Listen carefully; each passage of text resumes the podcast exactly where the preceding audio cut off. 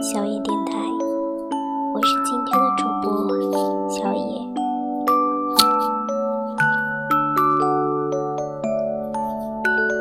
听话，讲完这个故事就要叫叫了，快点，宝贝。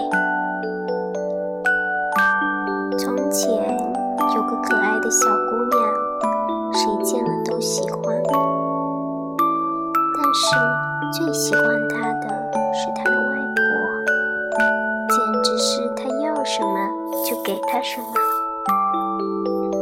一次，外婆送给小红帽一顶用红丝绒做的小红帽，戴在她的头上正好合适。从此，小姑娘再也不愿意戴任何别的帽子了。于是大家便叫她小红帽。睡了吗，宝贝？